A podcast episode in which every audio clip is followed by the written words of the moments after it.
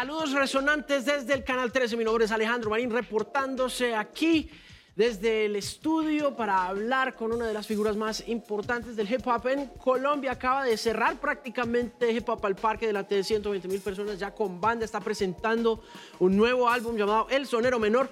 Rusto, segunda ocasión que nos vemos para conversar en entrevista. Qué gusto tenerlo aquí. Es, es un placer. Felicitaciones por Hip Hop al Parque. Muchísimas gracias y no, pues contento de volvernos a ver después de tantos años. han pasado varias cositas. La última vez que hablamos y que tuvimos la oportunidad de conocernos fue la primera vez que conversamos ya muy, de todas maneras, personalmente en el podcast. Usted estaba lanzando los instrumentales que sigo considerando que son una pieza bien especial del hip hop y de su evolución en Colombia a lo largo de estos años en que la cultura ha aparecido en nuestro país y ha ido creciendo. Y ahora que tuvo la oportunidad de estar ahí al frente en Hip Hop al Parque, que es un público bien difícil, hermético en ocasiones, cerrado a las propuestas y a las oportunidades o posibilidades de nuevos sonidos. ¿Cómo sintió usted la cultura? ¿Cómo se sintió usted presentando este disco y presentándolo con banda? ¿Cómo estuvo esa experiencia? Bueno, pues sí fue, digamos, una experiencia de a riesgo, fue puro capital a riesgo esa inversión y la verdad no fue muy bien. Eh, creo que jugó muy a favor como la experiencia, eh, hablándolo de muy buen modo porque... ¿Cuánto tiempo lleva esa experiencia? Sí, yo pues, yo llevo ya 15 años, 15, 16 años haciendo música. Eh, también llevo 15 álbums de producción, es decir, no he parado en esos 15 años, casi que saco álbum por año. Entonces la gente ya sabía de qué se trataba. Sí estaban como quizás un poco reacios a la, a la idea de un show de hip hop con banda, pero tan pronto entra, los arreglos, la música, el DJ nunca se fue, siempre estuvo ahí. Claro.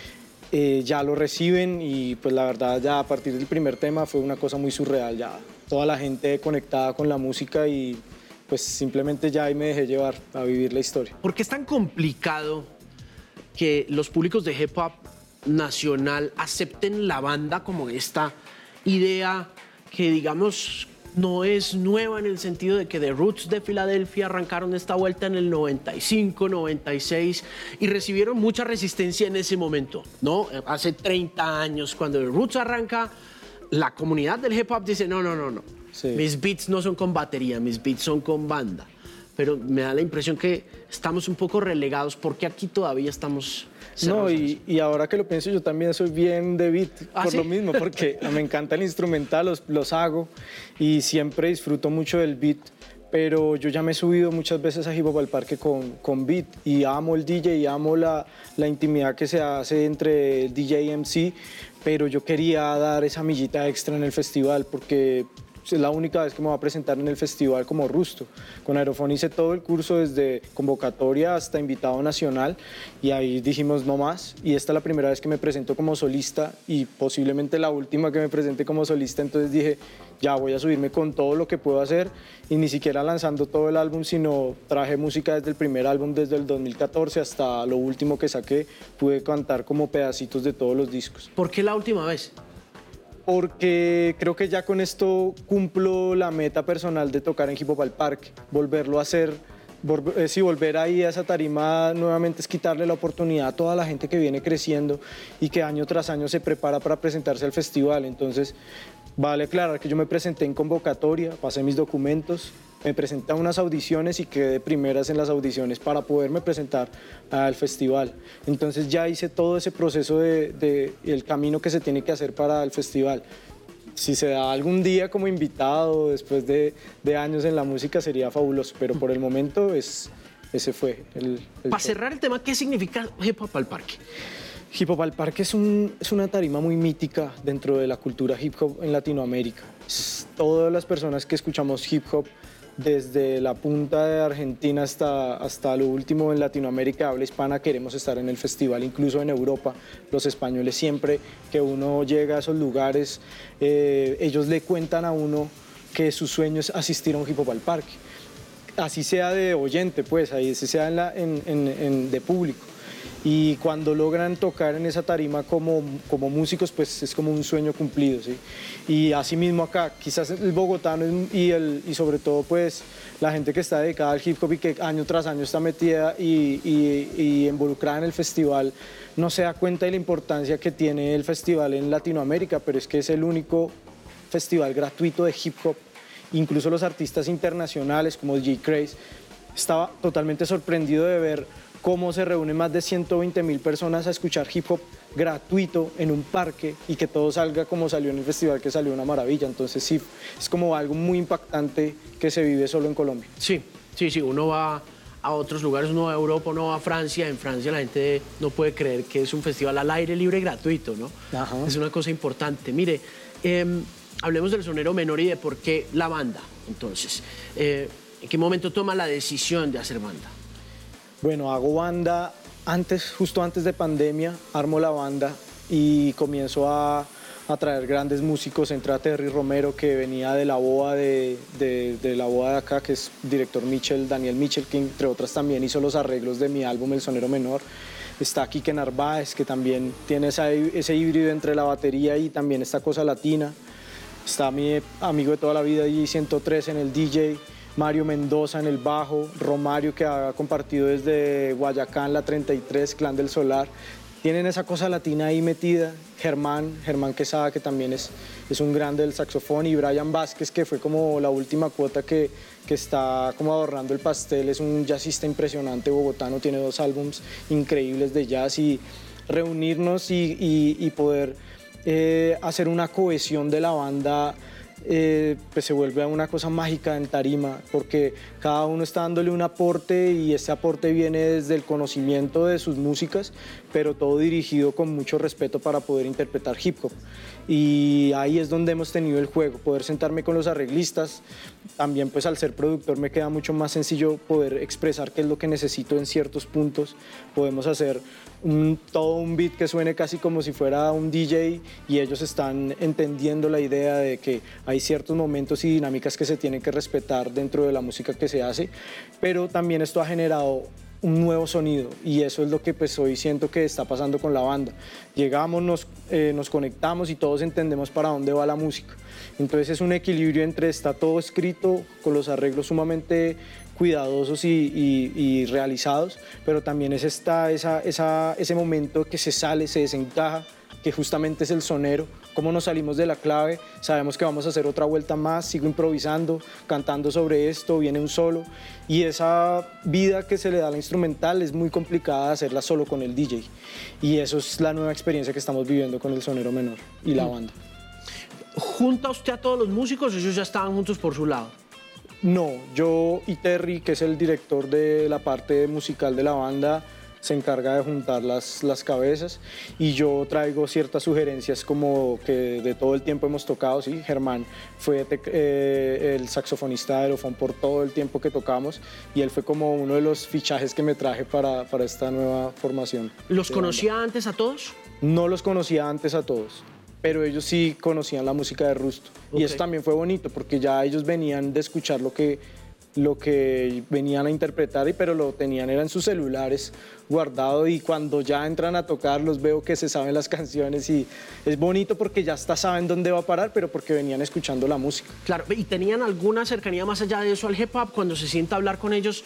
¿Cómo conecta uno con un músico que no conoce? Es la pregunta, supongo tiene que haber un traductor. El traductor era Terry. Terry era el que me traducía todas las ideas en, en idioma que ellos pudieran entender. Yo eh, soy empírico totalmente, tengo conocimiento y el gusto del oído, pero de, de, ahí para allá la traducción la hizo totalmente Terry. Llego yo, ellos conocen el proyecto, pero yo antes, previo, tengo unas conversaciones y, ensayos previos en donde se escribieron cosas con Brian, con Mario, y cuando ya todo está escrito y les pasamos los papeles y yo les cuento la idea, ya ellos entienden mucho más rápido. El nombre del disco eh, nace desde un principio que se sienta con Terry a presentarle esta idea para que él la traduzca o esto se va produciendo en la medida en que van haciendo el disco?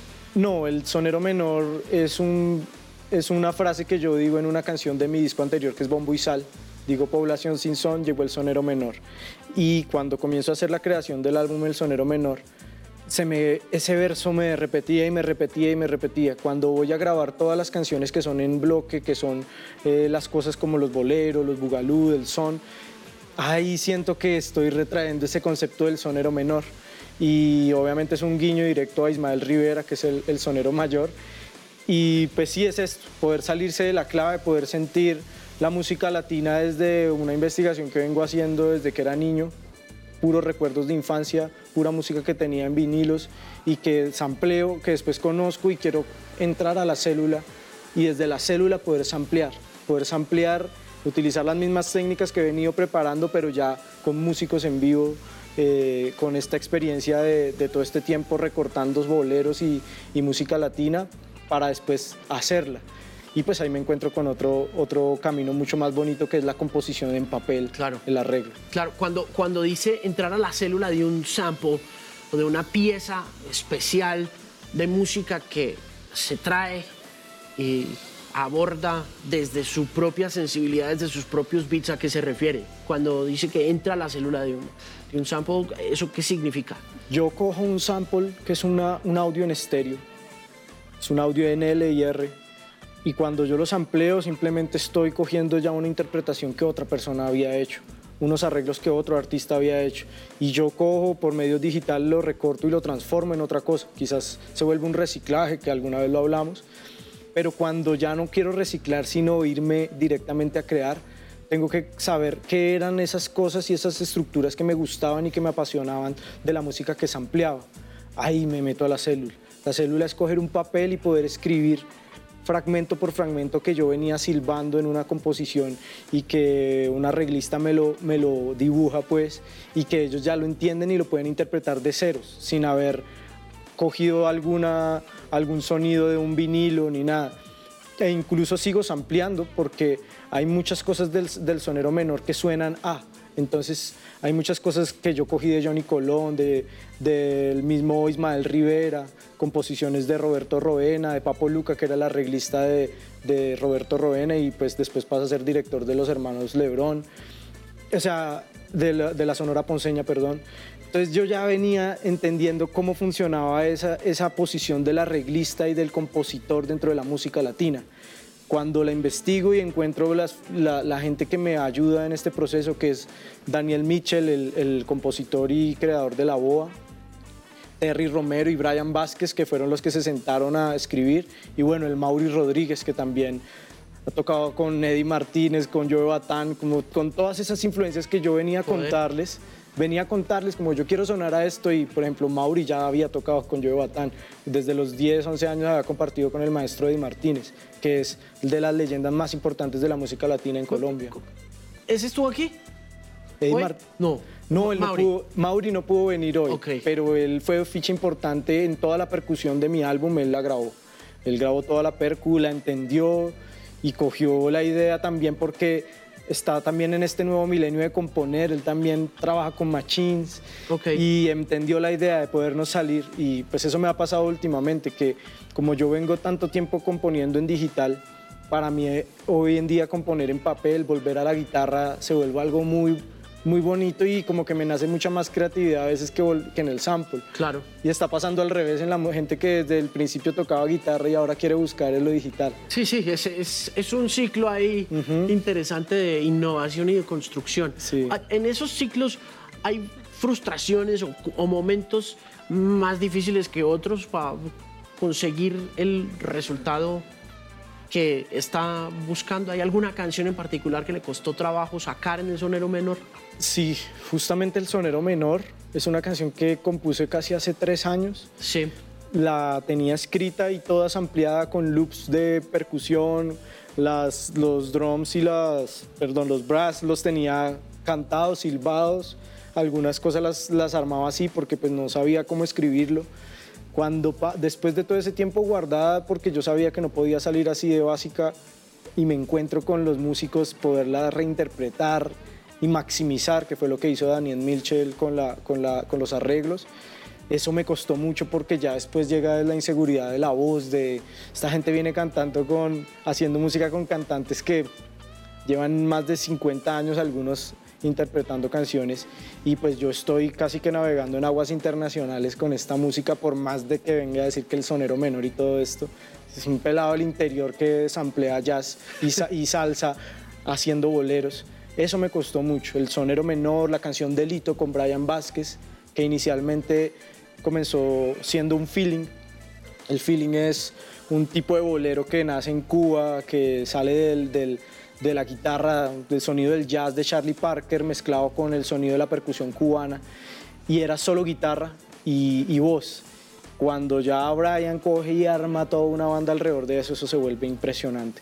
Y ahí llegan esos momentos de inseguridad y frustración de poder querer quizás cantar a un mejor nivel, bueno, no sé, y entender que de alguna manera lo que importa es el sentimiento, así como muchas composiciones y álbumes de salsa que no eran quizás lo mejor compuesto ni lo mejor cantado posible, pero que el sentimiento los hace perdurar por toda la vida. Sí, claro, como absolutamente todo en la música, ¿no? En la mm. música todo es mucho sentimientos, no es sino también, por ejemplo, ver a Bob Dylan, que no es el gran cantante, pero el tipo tiene las canciones, ¿no? Una cosa. Mire, em, hay, hay motivos puntuales más allá de esta reverencia a lo latino eh, en el sentido lírico, tiene el álbum un hilo conductor, son historias separadas, cómo funciona la composición de un, de un disco de hip hop como el sonido, como el sonero menor, en, en, términos de, sobre todo entendiendo que, por ejemplo, cuando uno escucha el sonero menor al principio y oye la, la, la disonancia instrumental que precede a esa entrada del brass, son pues trompetas y, vientos, eh, tiene uno la impresión de estar frente a, algo que haría un Kendrick Lamar en To Pimp a Butterfly en 2013 2014 cuando, cuando está jugando un poquito también con todas esas influencias, ¿no? Con Charlie Parker y está metiéndole cosas nuevas de Thundercat y está metiéndole eh, electrónica de Flying Lotus, ¿no? Y uno dice, oh, ok, Viene Rusto con una cosa que me va a contar un cuento, pero es un cuento entero, son cuentos separados como es. Se puede concebir como un cuento completo, aunque las composiciones hayan sido como venían. Yo cuando, cuando sé que voy a hacer álbum, eh, comienzo a, a, recorrer todo lo que he tenido anteriormente que pueda funcionar para ese disco. Hubo muchas canciones que se quedaron por fuera, que compuse para el álbum y no, no quedaron como hubo canciones como El Sonero Menor, que tenía hace un poco de tiempo y cuando supe que el álbum se iba a llamar así, fue la primera que, que llamé al álbum. Una canción que ya incluso había quedado botada y guardada, no, no, ya no la iba a sacar. Sí. Entonces, yo pienso que lo más importante en, en el proceso de, de construcción de álbum es cómo viene la carrera. Yo no he pensado nunca que un álbum sea conceptual por sí solo, sino desde el principio de Rusto he venido construyendo para poder llegar al sonero menor. Entonces, quizás para poder entenderlo mejor habría que escuchar hasta desde los discos instrumentales hasta el primer álbum que fue El Ego y Yo desde el que saqué en el 2014. Y ahí van a encontrar muchas de las cosas referentes, citas, ideas que vienen a consumarse en el sonero menor, casi como si fuese una tesis, en vez de que fuese un álbum conceptual de principio a fin. Aún así, sonoramente sí tuve un enlace está la primera canción que es El Sonero Menor, la sexta canción que es El Delito con Brian Vázquez y la última canción que es Punto Cadeneta. Y estas tres canciones son grabadas el mismo día con los mismos músicos en el mismo estudio para poder coger y amarrar el álbum como en tres pedacitos y poderlo así envolver en un, en un paquetico que ya se convierte en el sonero menor. ¿Y qué colaboraciones tiene y cómo las escoge? Eh, una de las más lindas es con Bela Álvarez. Es bellísima esa canción. Es la canción que eh, sigue después del Sonero Menor. es el primer featuring de Vela. Eh, Vela tiene una carrera muy joven pero impresionante. ¿Cómo la conoció? ¿Cómo la encontró? Yo veo a Vela en, en una historia de un amigo. Sí. Veo que están compartiendo con ella. Yo ya la había escuchado en unas playlists de, de mujeres, de Equal, de, en donde a ella la destacaron y cuando yo llego a verla digo, wow, no es lo mismo que ha sonado en, Colombia, después comienzo a ver que viaja, que está en México, que está en el picnic y yo digo, algo está pasando con, con Vela. Simplemente saludo a mi amigo por, por historia, como saludos a Vela, me parece fantástico lo que hace y es como, Vela solo va a estar esta noche en Bogotá, mañana tiene vuelo. vamos a su estudio. Y yo, listo, de una. Ya tenía la construcción de aire, respira como maqueta en, el estudio y quería una voz de mujer, pero yo no la estaba buscando. Él me dice, vamos a ver en el estudio a ver qué pasa. Eso fue el 11 de noviembre del 2021. Cuando voy recojo a Vela no nos conocíamos. Ella me ve, tú eres Rusto, sí, sigue. La recojo, entramos al estudio, dos desconocidos, no había nadie más. Cuando le pongo el beat y la canción, Vela simplemente se deja llevar, comienza a hacer unos melismas que de una voy grabando, que fueron los melismas que a la final quedaron en la canción. Y pues no sé, se dio una vaina entre numerología a las 11 pm del día 11 de noviembre. Yo nací el primero de noviembre, también poco de unos ahí, y ahí me marca que el álbum tiene que tener 11 canciones me dejo llevar y en media hora la canción ya está armada, compuesta, terminada y estamos los dos celebrando con un par de polas de, Joder, madre, ¿qué acaba de pasar, parce? ¿Y usted qué más? ¿Y usted qué hace? Después de eso. La verdad fue así. Primero nos consumamos artísticamente totalmente para después llegar a, bueno, ¿y usted qué hace? ¿Usted a qué se dedica? ¿Usted de dónde sacó esto? Y ahí comienza la historia con Vela. Increíble. También está la colaboración con JMB. Con JMB es el tributo a mi barrio en Gativá, donde nace todo, toda esta historia. Él es uno de los artistas que se sube por primera vez a un hip hop al parque en el año 98, fundador y creador de Clan Hueso Duro, que también era un grupo de hip hop bien importante en mi localidad. Y siempre he tratado de que los álbumes de Rusto haya un respeto por los OGs de mi, de mi ciudad. Eh, desde el primer álbum en donde pude estar trabajando con amigos como 113, en el segundo estuvo Liana, en el tercero estuvo Mako, que era de Sitio Crew desde el año 94 haciendo hip hop, y en este pues no podía ser la excepción, llamo a JMB, él llega y también es una persona que tiene el micrófono como si fuera su, su mejor amigo, simplemente llega y es un one take, hizo una prueba para grabar voz y la segunda ya estaba montándose en la canción y ya así fue él. Desde ese mismo día escribió la letra. O sea, son gente muy, tiene demasiado, demasiado talento y que quizás por el tiempo hay muchas generaciones que no los conocen, como JMB, como Mako, pero que yo trato de rescatar en estos álbums, que la gente vea de dónde venimos y sobre todo esta historia que viene atrás del hip hop de los 90. Hablemos de ese respeto y de ese camino recorrido y que lo devuelve siempre al barrio, el sonero menor, arranca muy nostálgicamente diciendo eso, no te olvides del barrio, por favor. ¿Qué, ¿Qué, significa Engativá para el hip hop en Bogotá y qué significa Engativá para el hip hop en Colombia? Bueno, pues en Engativá pasó algo muy bonito y contado por el mismo JMB era que mucha gente que venía de otros lados, de Cali, de, de Medellín, se, se, congregaban en Engativá, justamente en el barrio Garcés Navas. ¿Por qué pasaba eso? Yo creo que era una, una cosa de sentimiento mágico del barrio que se fundía con la vagancia y el, y el estar por ahí simplemente buscando qué hacer. Entonces me contaba Jay que llegaba, no sé, el judío de Cali a golpearle ahí a ver si le daba estadía para quedarse una semana.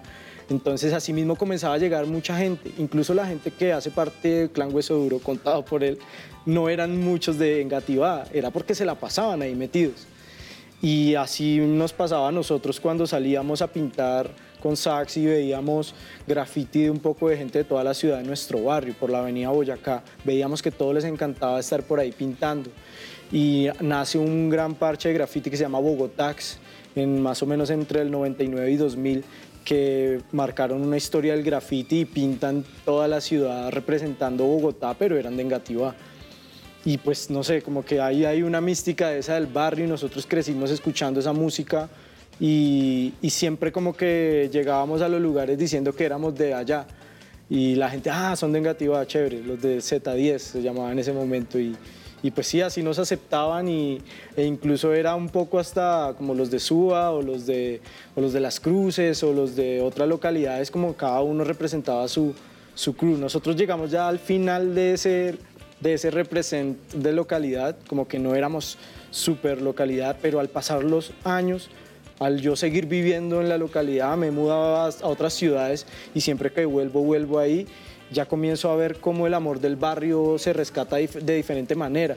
Y lo asimilo mucho a cómo el salsero rescataba el amor del barrio, porque el salsero y el rapero crecieron en el mismo barrio.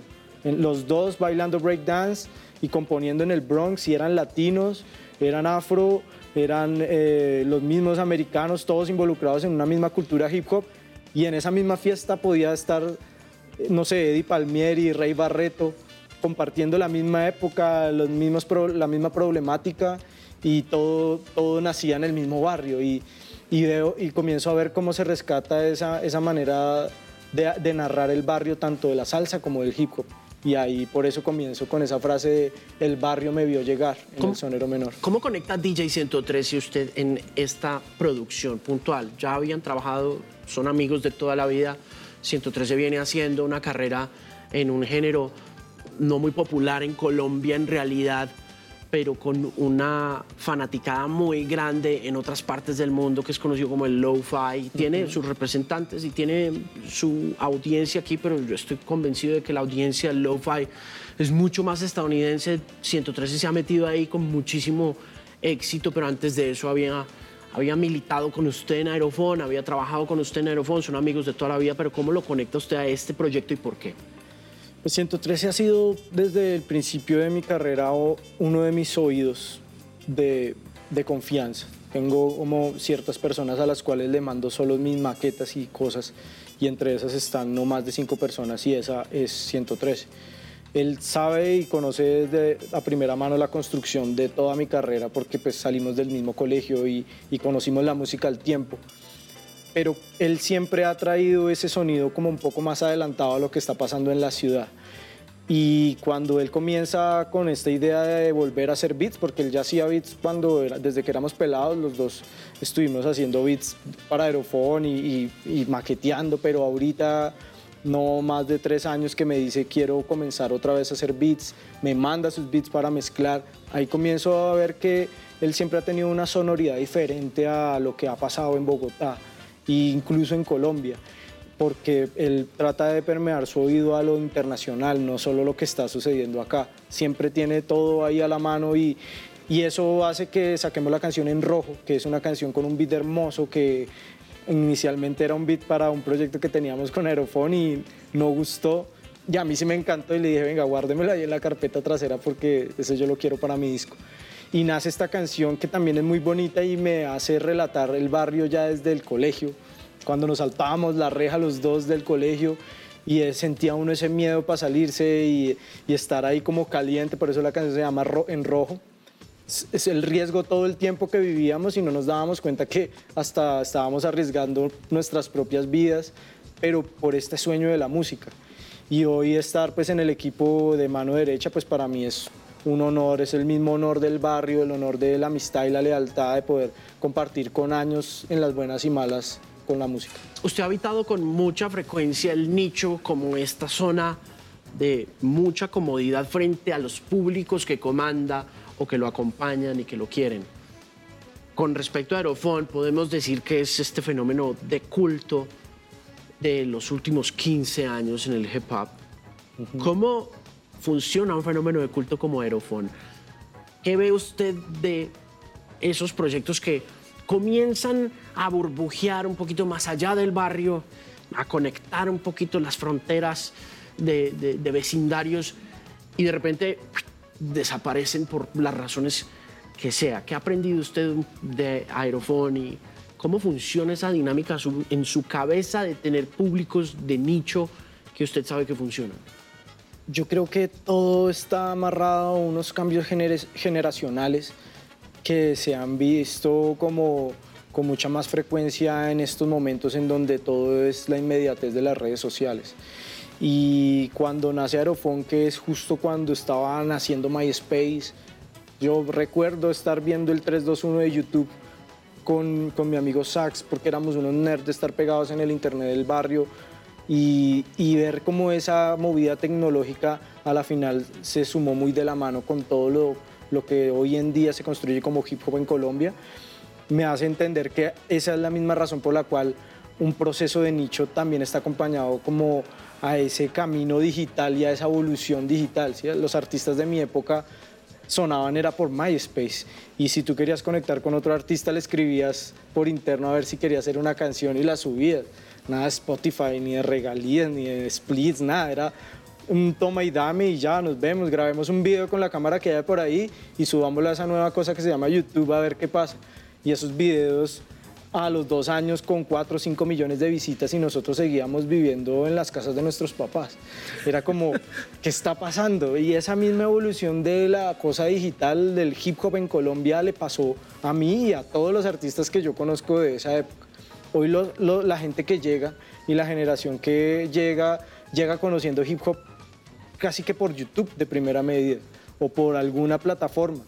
No llegan con el CD, no llegan con el vinilo eso desaparece en nuevas generaciones, es bien... En mi generación hasta en MTV o en la época Play TV, que es hoy en día Canal 13, ese era nuestro, nuestro YouTube, ¿sí? ver los videos de, de Tres Coronas en Play TV mientras abajo salían los mensajes de qué canción quería escuchar y todo eso, y tener que esperar dos o tres horas más para ver si podían volver a poner el video de Tres Coronas o de Das FX, a veces ponían un Das FX, eso era como la estrellita de Mario, como Das FX, súbale todo el volumen al, al televisor que está sonando Das FX por Play TV.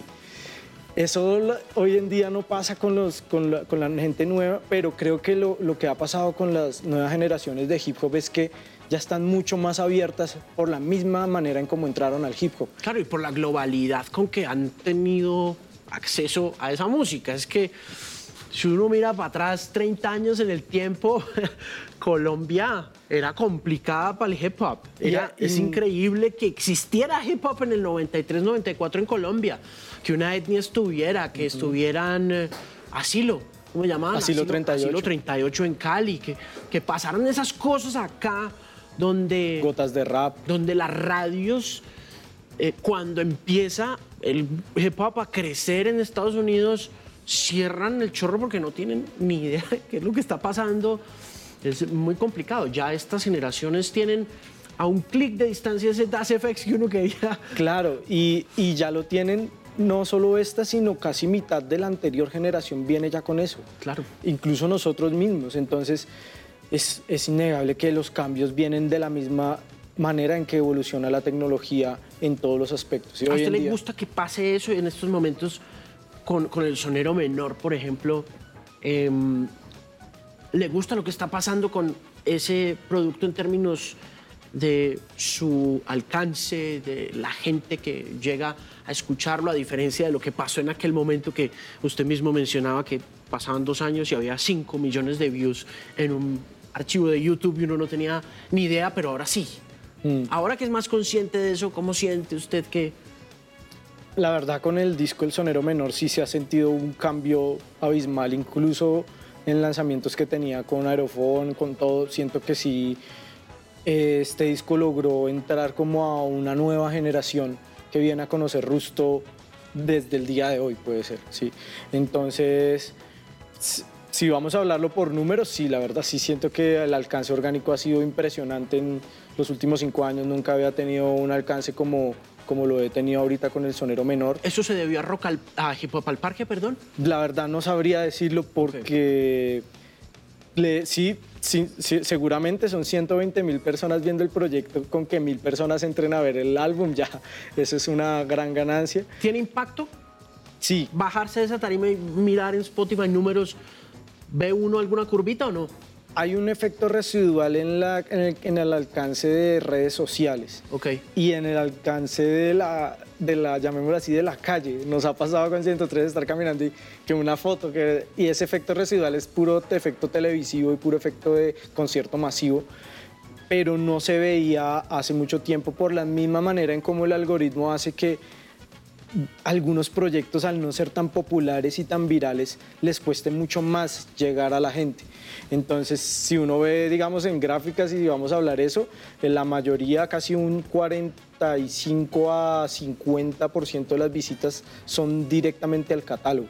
Y esas cosas en un proyecto, la verdad, son muy gratificantes porque no estoy dependiendo de entrar a las playlists y a cosas que, que a muchos pelados hoy en día sí le han cegado ese camino en la música de como que se desesperan por no entrar a, a la gran playlist o a esto porque como, para, como eso están, a eso están acostumbrados y así crecieron, eh, eso quizás sí ha afectado mucho el proceso artístico en las nuevas generaciones. Cuando volviendo al tema de nichos, de segmentos, de conocimiento de las audiencias, sobre todo más que cualquier otra cosa, como músico y mirando los números que le produce el catálogo y las reacciones que pueda analizar desde esa perspectiva también un poco administrativa de su propio talento, porque ha sido un hombre muy hecho a pulso en términos de no solo la cultura del hip hop que promueve a través de sus canciones, sino de todo lo que hace con Kick Botón, que es su marca eh, eh, en términos de ropa, en términos de stickers, en términos de tienda y en general. Pero cuando hace cosas musicalmente, lo influencia lo que ve en números. Esta canción, por ejemplo, la escucharon 30 segundos, entonces voy a hacer otra cosa. ¿No? No, no, no, no se deja llevar por eso. Nada, nada. O sea, veo los números porque es un compromiso que uno tiene que tener y totalmente es un, es un lugar en donde uno administra y ve, pero yo no, si, si fuese así, ni siquiera hubiera lanzado álbum. Es que ¿quién lanza álbum? Nadie lanza álbum, solo lanzan los grandes y, la gente ya le tiene miedo al álbum, prefieren lanzar, si tienen 11 canciones como tiene mi álbum, prefieren programar 11 sencillos durante 11 meses, que les va a generar más alcance, más esto, yo no, en eso sí sigo siendo bien terco y bien eh, acostumbrado al cortecito antiguo de poder crear un álbum que la gente escuche de principio a fin, como yo escucho álbums de principio a fin. Y sí se ve, digamos, eh, que cuando la gente lo entiende así, se los comparto para que lo hagan así, hasta el más pelado lo hace. Y comienzan a entender quizás la música desde otro lado y pues uno si saca un producto así también tiene que educar a la gente de cómo se lo tiene que consumir porque no es solo botarlo y ya, sino hacerles ver de dónde viene toda esa historia para que cuando lo consuman traten de consumirlo de principio a fin y no solo el sencillo que encontraron en la playlist. ¿Va a girar el disco? Va a girar, sí. Estamos programando gira nacional principalmente. Quiero hacer un teatro en Bogotá. Creo que ya la banda que tenemos está al punto de, de, ebullición para que eso suceda. Eh, ahorita lo van a ver cómo está sonando y, siento que ese, ese, paso lo tengo que dar en Bogotá, ya he hecho circuito de bares y quiero darle el salto a teatro y, y sí, nos vamos a Bogotá, Cali, Medellín, Bucaramanga, Tunja, eso es como así por encima lo que, lo que está programado. Buenísimo, mucha suerte en este nuevo camino que va a ser mucho más emocionante, me imagino, que presentar el disco también en las plataformas. Rusto en Resonantes por Canal 13. Muchísimas gracias a ustedes, por favor. Si están en otra parte del país que no sea Bogotá y no lo conocen, búsquenlo arroba Jeff y abajo Rusto con Z.